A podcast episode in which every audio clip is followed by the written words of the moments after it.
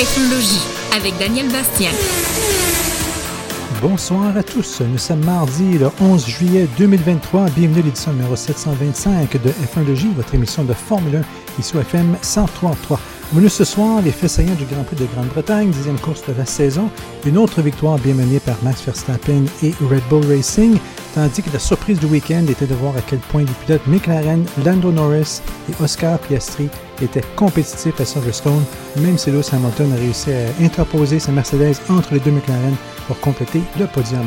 Mais ce soir, avant de parler du GP de Grande-Bretagne, nous allons analyser les nouvelles du jour, soit le retour de Daniel Ricciardo comme pilote titulaire, et ce dès le prochain Grand Prix, puisque l'écurie AlphaTauri a annoncé que Ricciardo va remplacer Nick De Vries pour le reste de la saison. Voilà nos principaux sujets. Et maintenant, pour démarrer de tout en musique, puisque l'écurie McLaren explosait de bonheur à Silverstone et puisque Daniel Ricciardo est extrêmement heureux de bientôt revenir en piste, vous écoutez l'FM 103.3, votre réseau allumé. Bonsoir et bienvenue à nouveau à l'émission de ce soir, édition numéro 725. Heureux de vous retrouver. J'espère que vous allez tous très très bien.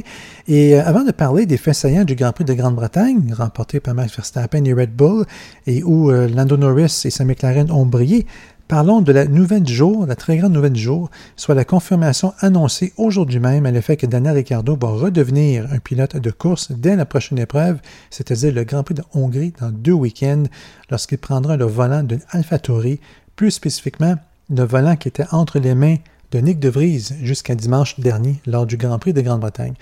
Euh, au fond, ce n'est pas la plus surprenante des nouvelles, dans le sens où euh, nous savons déjà que De Vries est en difficulté chez AlphaTauri. Euh, et on savait déjà que Ricardo euh, souhaitait retrouver un volant de course euh, l'année prochaine. il travaillait pour ça. Et ça flottait tranquillement dans les, airs depuis quelques semaines que De Vries est en difficulté. Mais c'est plutôt la rapidité avec laquelle cette annonce de son remplacement par Ricardo été faite, la rapidité avec laquelle les événements se sont suivis aujourd'hui, c'est ça qui étonne un peu. clairement, la décision était déjà prise, ou presque.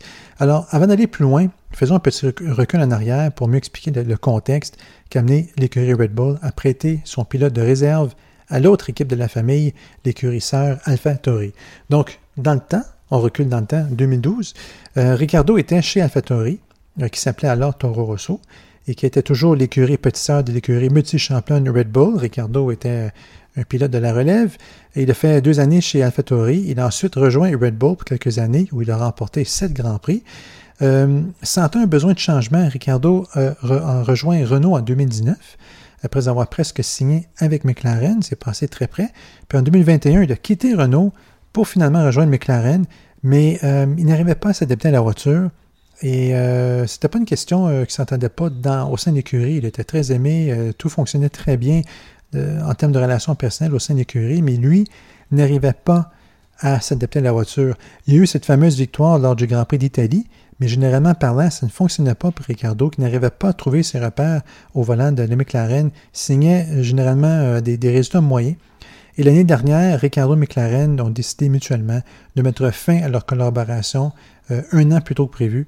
Et Ricardo s'est retrouvé sans volant pour la présente saison 2023. Ricardo avait dit aussi, qu'il avait vraiment besoin d'une pause, de prendre un peu de recul, de prendre un break, comme on dit. Et Red Bull lui a alors offert de rejoindre l'équipe cette année à titre de troisième pilote, donc pilote de réserve, euh, derrière les pilotes titulaires euh, Max Verstappen et Sergio Perez, et de travailler dans le simulateur tout au long de la saison actuelle. Donc, au début, Red Bull disait ne pas reconnaître les performances de Ricardo dans le simulateur. Euh, c'était pas c'était pas vraiment le Ricardo qu'il connaissait à l'époque. Il avait vraiment perdu ses repères. Puis au bout d'un mois, on disait avoir retrouvé le Ricardo d'avant. Les bons réflexes étaient de retour. Comme disait le patron de l'écurie Red Bull, Christian Horner, le talent ne se perd pas, mais on peut perdre ses repères. Dans ce cas-ci, dans le simulateur, Ricardo a retrouvé ses réflexes, ses repères, la bonne attitude aussi. Et en fait, pour avoir parlé à Ricardo à quelques reprises au cours du, week-end du Grand Prix du Canada récemment, effectivement, il était d'excellente humeur. C'était le Ricardo souriant, comme on l'a toujours connu. Et euh, en fait, en parlant de à ce moment-là, il parlait de sa future séance d'essai à Silverstone euh, pour euh, les essais Pirelli. Il disait qu'il avait bien hâte de rouler au volant de la Red Bull, de se retrouver en piste au volant d'une F1. Il avait recommencé à avoir faim d'être en piste. Donc euh, aujourd'hui, c'était la journée qu'il était au volant de la Red Bull pour les essais Pirelli sur le circuit de Silverstone. Des essais de, pneumatiques. Tout ça a lieu aujourd'hui. Ricardo était donc au volant de la Red Bull et comme on s'en doutait bien, c'était l'occasion pour lui de montrer qu'il avait retrouvé son élan euh, dans le monde réel et non seulement virtuel. C'est l'occasion aussi pour Red Bull d'évaluer les performances de Ricardo en piste après l'avoir vu passer quelques mois dans le simulateur. De toute évidence, l'exercice fut très payant des deux côtés. Euh, j'ai vu quelque part que le meilleur chrono euh, signé par Ricardo aujourd'hui, ce meilleur chrono l'aurait placé sur la première ou la deuxième ligne de la grille de départ du Grand Prix de Grande-Bretagne qui a eu lieu avant-hier. Donc ça s'est bien passé. Et paf, peu de temps après sa, séance en, piste, des sources commençaient à faire part de rumeurs qui apparaissaient. Et euh, peu après encore, voilà qu'un communiqué officiel de Red Bull est arrivé cet avant-midi ici, euh, en fin de journée en Angleterre, mais cet avant-midi avant ici, pour annoncer que Ricardo sera prêté à l'écurie AlphaTauri jusqu'à la fin de la saison 2023 et il devient donc le nouveau coéquipier de Yuki Tsunoda. Alors, c'est vraiment une excellente nouvelle pour Ricardo, qui a clairement regagné toute sa confiance, mais bien entendu, ça vient autant avec d'excellentes possibilités pour la suite de sa carrière que de grands risques pour la suite de sa carrière. Et je vais revenir là-dessus dans quelques instants. Car auparavant, il faut parler de, euh, Nick De Vries, euh, qui vient de perdre son volant chez AlphaTauri avec effet immédiat. Lui ne se verra pas offrir un poste de réserviste ni de simulateur quelque part au sein des deux écuries euh, qui appartiennent au clan Red Bull, puisque l'écurie AlphaTauri a mis un communiqué aujourd'hui pour le remercier et lui souhaiter bonne chance dans ses futurs projets. Donc, euh, on comprend que De Vries s'est fait montrer la sortie, qu'il ne reviendra pas. Et sachant que De Vries a été euh, champion en F2, ensuite champion en Formule E, est-ce que la décision de le remercier après seulement 10 Grands Prix, sa première saison en Formule 1, est-ce que cette décision-là était trop dure? Peut-être que oui, peut-être que non, mais je dirais que deux facteurs importants appuient cette décision-là à l'égard de De Vries. Premièrement, il est un pilote plus expérimenté et plus âgé que Yuki Tsunoda, qui a débuté en F1 en 2021. Et euh, donc, dû être au moins au même niveau que Tsunoda pour euh, ses débuts en F1. Et deuxièmement, on sait depuis longtemps que le clan Red Bull n'a pas de pitié pour ses pilotes. Nick De Vries n'est vraiment pas le premier euh, chez AlphaTauri ou chez Toro Rosso à l'époque à se faire montrer la porte de, la porte de sortie en cours de saison. Euh, on sait très bien que le redoutable docteur Helmut Marco, qui est responsable du programme de développement des pilotes chez Red Bull, sa patience est vraiment pas très, très, disons, très longue. donc, De Vries ajoute son nom à la liste des pilotes chez AlphaTauri qui sont fait, remercier en plein durant une saison. Mais dans le cas de, Nick De Vries, quand même, après 10 Grands Prix, aucun point à son nom, 12e place comme résultat.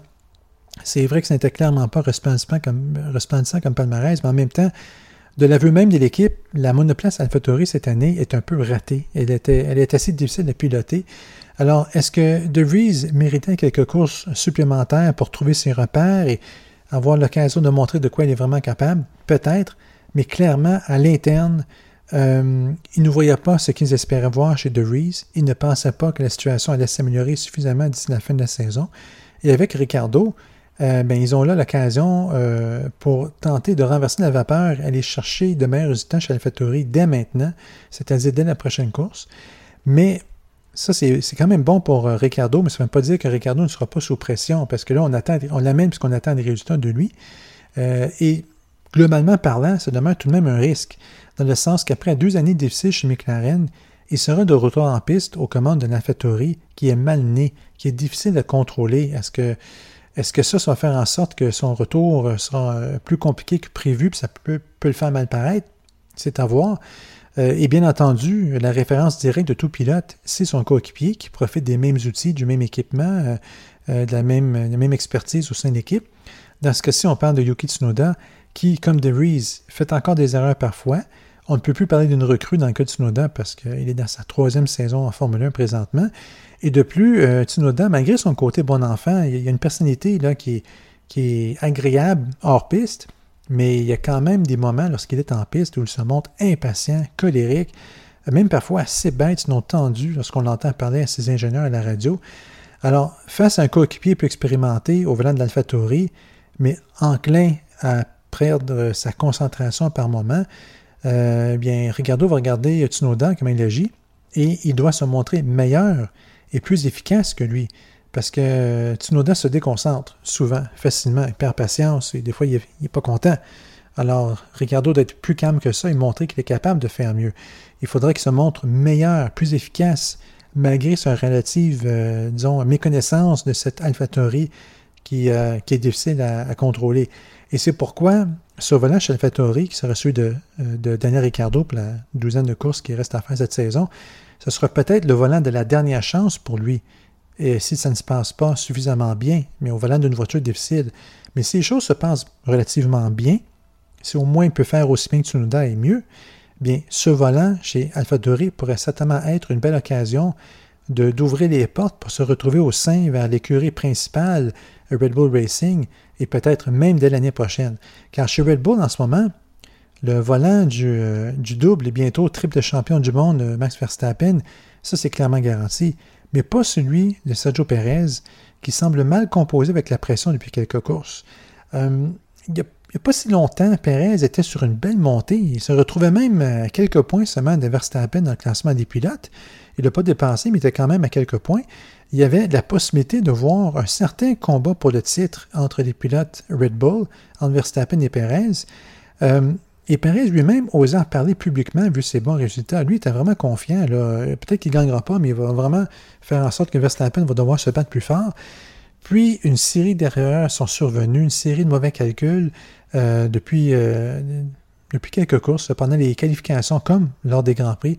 Euh, d'ailleurs, le Grand Prix de Grande-Bretagne du week-end dernier, c'était la cinquième fois consécutive que Sergio Perez se retrouvait exclu de la période Q3 des qualifications à la suite d'erreurs ou de mauvais calculs. Et en termes de points, Perez est toujours deuxième du classement des pilotes, mais il a 99 points d'écart derrière le meneur Max Verstappen, son coéquipier, qui, roule au volant de, la même voiture. Euh, une voiture identique.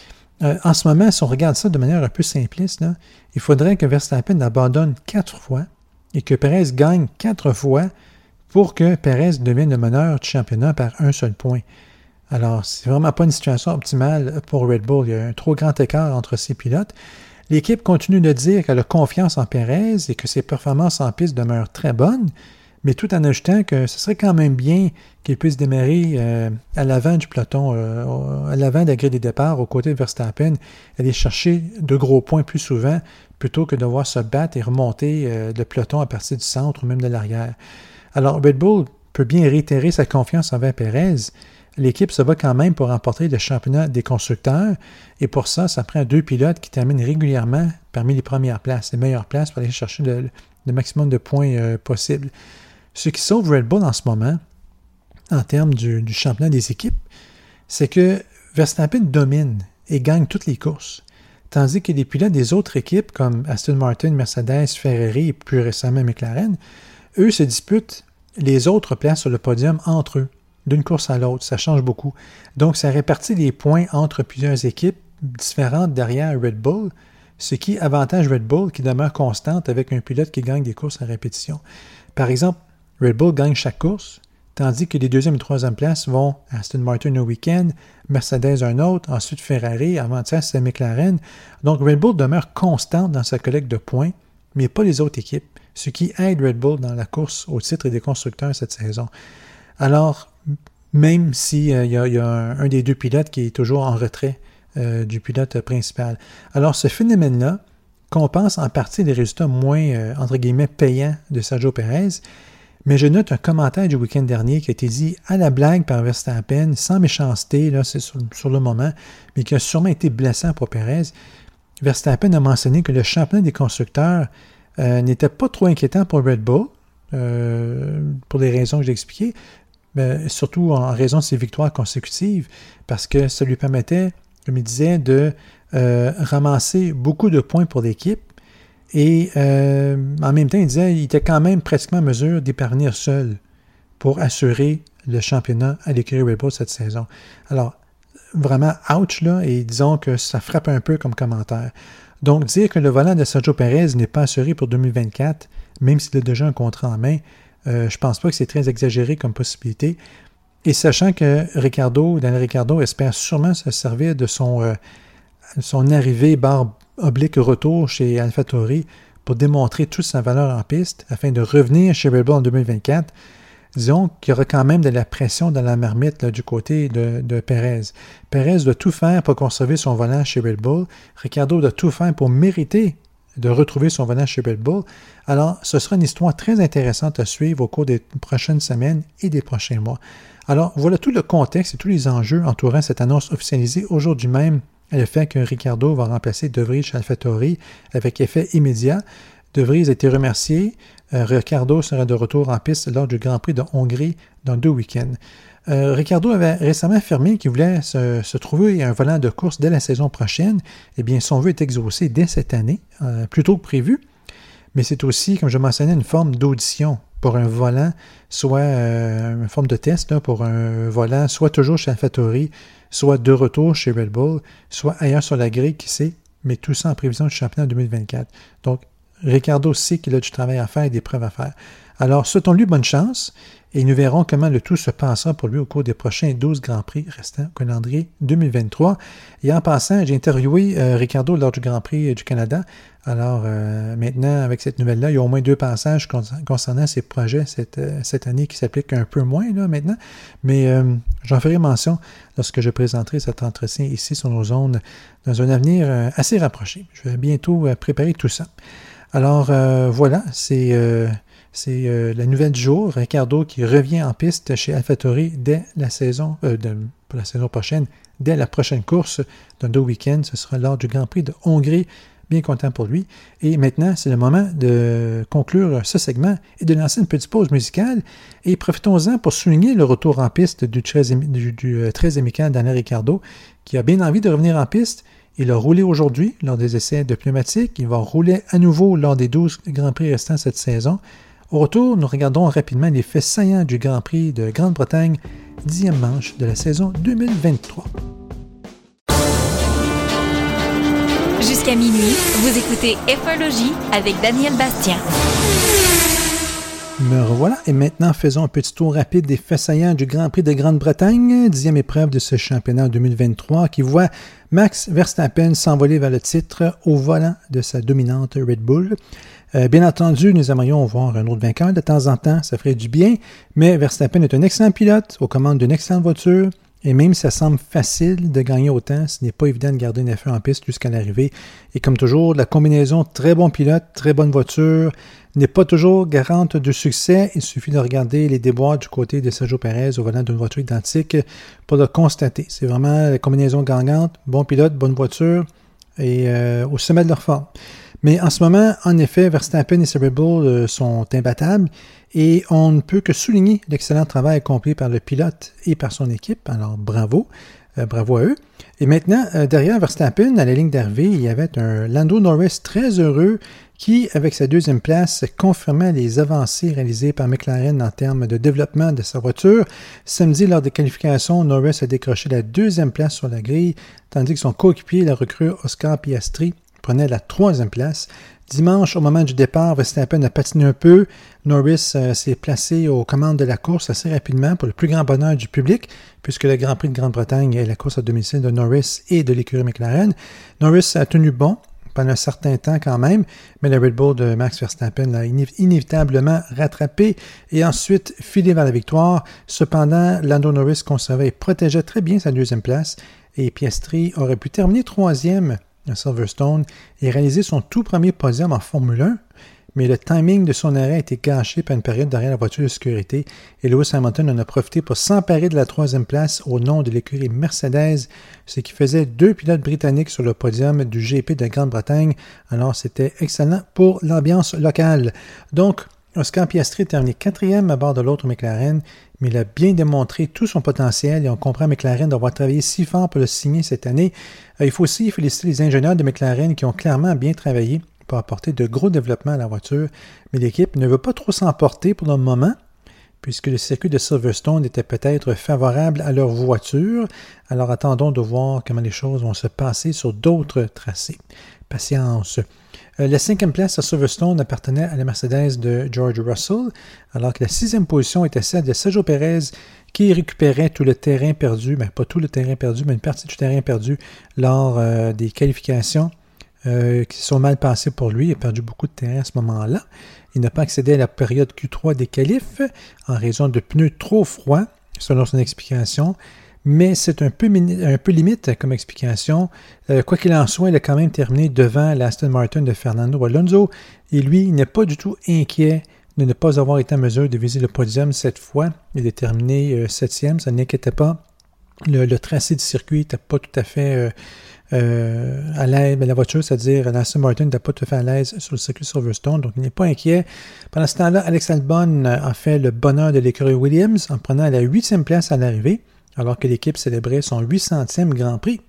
Alors terminé huitième pour la 800e, c'est une belle thématique, une belle coïncidence. Chez Ferrari, les résultats étaient moins beaux pour euh, Charles Leclerc et Carlos Sainz, qui complétaient le top 10 du Grand Prix de Grande-Bretagne, une vingtaine de secondes derrière le vainqueur. Euh, d'ailleurs, Verstappen a remarqué ce week-end que c'était euh, parfois difficile de suivre depuis quelques courses. C'était parfois difficile de suivre les forces en présence derrière Red Bull. Et il a raison, nous avons des surprises parfois euh, en début de saison, Aston Martin a, surpris tout le monde en allant chercher plusieurs podiums. Ensuite, il y a eu une recrudescence du côté de Ferrari. Ensuite, c'était au tour de Mercedes de, gagner euh, en compétitivité. Et cette fois, c'était McLaren qui faisait mieux que les autres. Alors, à qui la chance la prochaine fois? Chose certaine, si nous faisions abstraction des victoires de Verstappen et Red Bull, et si nous regardions seulement les résultats des autres équipes depuis le début de la saison, nous aurions de multiples pilotes gagnants et une saison assez imprévisible. Mais comme je disais plus tôt, Verstappen gagne au mérite. Euh, l'équipe travaille fort, ils ont une meilleure voiture, ils ont fait le mieux euh, sur le plafond budgétaire pour aller chercher euh, une voiture performante. Et ils ont un des, ben, un des meilleurs, sinon le meilleur pilote du plateau en ce moment. non, je ne dirais pas le meilleur du plateau, mais un des meilleurs. donc, l'équipe gagne, Verstappen gagne, bravo à eux. toutefois, la lutte pour le vice-championnat entre Perez, Alonso et Hamilton ça, c'est assez intéressant à regarder quand même. D'ailleurs, pendant que Lewis Hamilton comparait euh, la McLaren de Lando Norris à une fusée, il disait que sa Mercedes demeure difficile à exploiter. Euh, d'ailleurs, on pense que l'équipe va commencer à se concentrer sur 2024 bientôt. Euh, du côté de chez Ferrari, on cherche à comprendre pourquoi la voiture change de comportement d'un circuit à l'autre. Ben, ça, c'est normal, mais pourquoi il y a des, des, écarts si importants en termes de, performance d'un circuit à l'autre? Euh, chez Aston Martin, Alonso se dit confiant. L'équipe n'est pas trop inquiète d'avoir reculé un peu au cours du week-end. On a du travail qui s'en vient, du développement. Donc, ça bouge beaucoup parmi ces équipes-là derrière Red Bull. Et c'est un beau combat multi-équipe à observer cette saison derrière la dominance de Red Bull, bien entendu. Alors, voilà notre, notre tour rapide des faits saillants du Grand Prix de Grande-Bretagne édition 2023, dixième épreuve de la saison. Et quel été l'impact de cette course sur les deux championnats? Eh bien, du côté du classement des pilotes, Max Verstappen renforce son avance grâce à cette nouvelle victoire qui s'ajoute à son palmarès assez impressionnant cette saison et compte présentement 99 points d'avance sur son coéquipier Sergio Perez dans le classement des pilotes. Et comme je mentionnais plus tôt ce soir, il faudrait que Verstappen abandonne quatre fois de suite et que Perez gagne ses quatre courses pour qu'il puisse enfin se retrouver un seul point devant Verstappen. Ça, c'est vous dire à quel point euh, Max Verstappen est constant, tandis que Sergio Perez paye le prix de ses performances en dents de scie depuis 5 ou 6 Grands Prix. Lui qui était euh, aussi potentiellement dans la course au titre auparavant. Ça s'annonçait bien et tout d'un coup, euh, ça va pas si bien. C'est peut-être la pression, peut-être qu'il craque un peu, peut-être qu'il gère mal, peut-être qu'il en fait trop. Lorsqu'on regarde les erreurs qui ont été commises en piste, parfois, l'impression que ça me donne, c'est qu'il en fait trop pour essayer d'être au niveau de Verstappen. Et euh, comme on sait, en faisant trop, mais souvent on perd du terrain plutôt que d'en gagner. Euh, c'est le cas de Perez en ce moment. En troisième position, à 19 points de Perez, nous retrouvons Fernando Alonso, qui est lui 16 points devant Lewis Hamilton à la quatrième place. Euh, les écarts ne sont pas grands, donc ce sont eux qui se battent pour le titre de vice-champion en ce moment. Vient ensuite euh, Carlos Sainz en cinquième position, mais lui est à une quarantaine de points plus loin derrière Hamilton, donc il n'est pas vraiment dans le coup euh, pour le moment.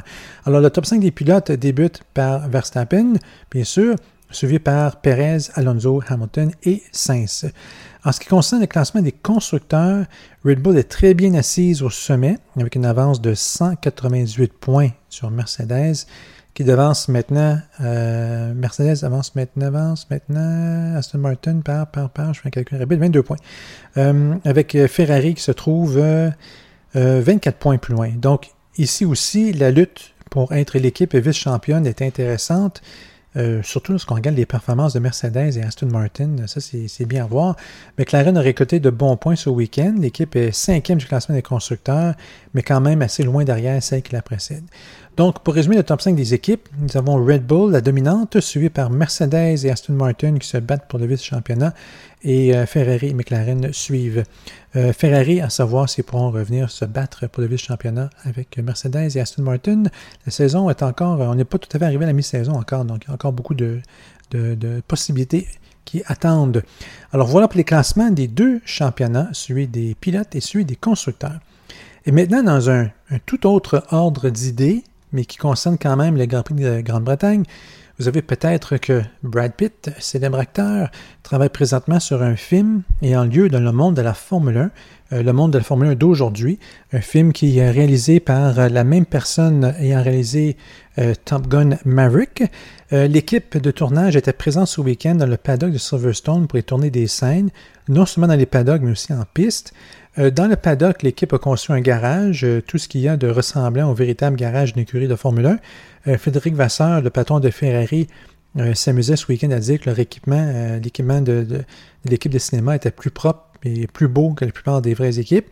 Dans le paddock lui-même, l'écurie effective Apex avait ses propres quartiers, son motorhome, et en termes de voiture, une monoplace du championnat F2 a été grandement modifiée pour ressembler à une F1 on voit les différences. Lorsqu'on regarde les photos, on voit qu'il y a des choses euh, qui ne sont pas tout à fait pareilles, là, comme euh, par exemple, je me souviens bien, l'écart entre les roues avant et les roues avant est un peu trop large. Là. Il y a des choses, des, petites touches comme ça. On voit, on voit que ce n'est pas vraiment une Formule 1, mais il euh, faut vraiment regarder de près. Au cinéma, ça ne paraîtra pas. Je suis sûr même que des images de synthèse vont faire le reste. Alors, cette onzième équipe fictive qui était dans le paddock, qui porte des couleurs noires et or, elle a été vue ici et là, entourée de caméras au cours du week-end à Silverstone, qui sont données une. On veut donner au film une véritable ambiance de paddock et d'un week-end de Grand Prix avec la foule et tout le monde qui se promène dans le paddock. Je pense d'ailleurs qu'on va voir plusieurs pilotes actuels dans, le film, là, comme, euh, comme figurants en arrière-scène, des choses comme ça, donner un petit peu de crédibilité. Mais euh, ça, c'est une bonne chose, puisque le réalisateur dont le nom m'échappe encore, euh, euh, veut que son film projette l'image le plus authentique possible de l'univers de la F1.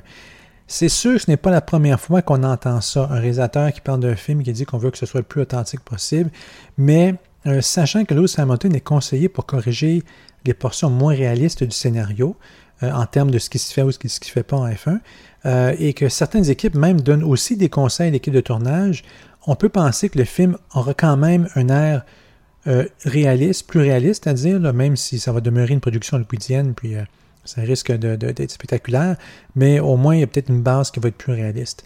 Euh, en fait, au cours du week-end, je me souviens pas exactement c'est quel patron. Je, pense que c'est Toto Wolff, le, patron d'écurie Mercedes, qui disait avoir bien ri à un moment donné en lisant un passage du scénario ou quelque chose que l'équipe de tournage préparait. Il a mentionné que qu'il fallait changer ça, que c'est pas exactement comme, ça que ça se passe. Alors, euh, si la réalisation écoute les conseils des membres euh, du paddock, bien, ce sera une bonne chose. On va aller chercher ce côté authentique. Euh, Brad Pitt a même participé à la traditionnelle réunion des pilotes du vendredi, question de mieux comprendre les sujets qui sont discutés entre les pilotes, la direction de course, la FIA, etc. on peut penser que c'est pour mieux peaufiner son personnage de pilote expérimenté, parce que si je me souviens bien, il va jouer le rôle d'un pilote qui revient au volant pour aider une écurie avec une recrue au cours de lui euh, ça semble un peu une formule classique, mais euh, tout dépend bien sûr de ce qu'on fait avec les formules classiques pour les, réinventer, les innover un peu. Donc, euh, tout ça s'est passé ce week-end à Silverstone. Hollywood était à Silverstone. on ne connaît pas encore le nom du futur film, mais on sait que l'écurie effective qui se nomme Apex, que ses couleurs sont or et noir, et qu'on espère présenter une production réaliste au cinéma. Non, ce ne sera pas au cinéma, ça va être sur une des chaînes euh, des, plateformes euh, de streaming, de diffusion continue en bon français. Alors, euh, c'est un gros mandat tout ça, car depuis que le film Grand Prix est sorti en 1966, ce film-là demeure la référence en matière d'authenticité pour un film de Formule 1. Évidemment, en 66, c'est vraiment une autre époque, ça fait plus d'un demi-siècle. c'est vrai que les scènes en piste étaient incroyables, avec les caméras embarquées à bord des F1 de l'époque. mais on a on a essayé de recréer une époque euh, avec le film euh, Rush, la saison 76. C'était bien. Est-ce qu'on a vraiment récréé l'ambiance d'un paddock? Peut-être pas autant, mais dans ce cas-ci, on semble vouloir mettre le paquet puisque les équipes sont vraiment, vraiment impliquées dans, comme conseillers et Hamilton directement aussi, d'autres pilotes. Donc, peut-être qu'on va être très satisfait. J'espère que oui. Alors, nous verrons si M. Pitt et compagnie répondront aux attentes des amateurs de Formule 1 euh, quelque temps l'année prochaine, j'imagine. Et d'ici là, ben, l'écurie effective Apex fera d'autres apparitions au cours de la saison. Euh, je pense qu'il y a au moins un, sinon deux autres circuits où euh, l'équipe de tournage va se présenter. Et bien, ça veut dire que le 7e art rencontre à nouveau la Formule 1.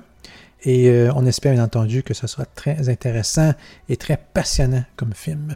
Alors euh, voilà pour la liste des sujets concernant et entourant le Grand Prix de Grande-Bretagne, qui était la dixième épreuve du championnat 2023.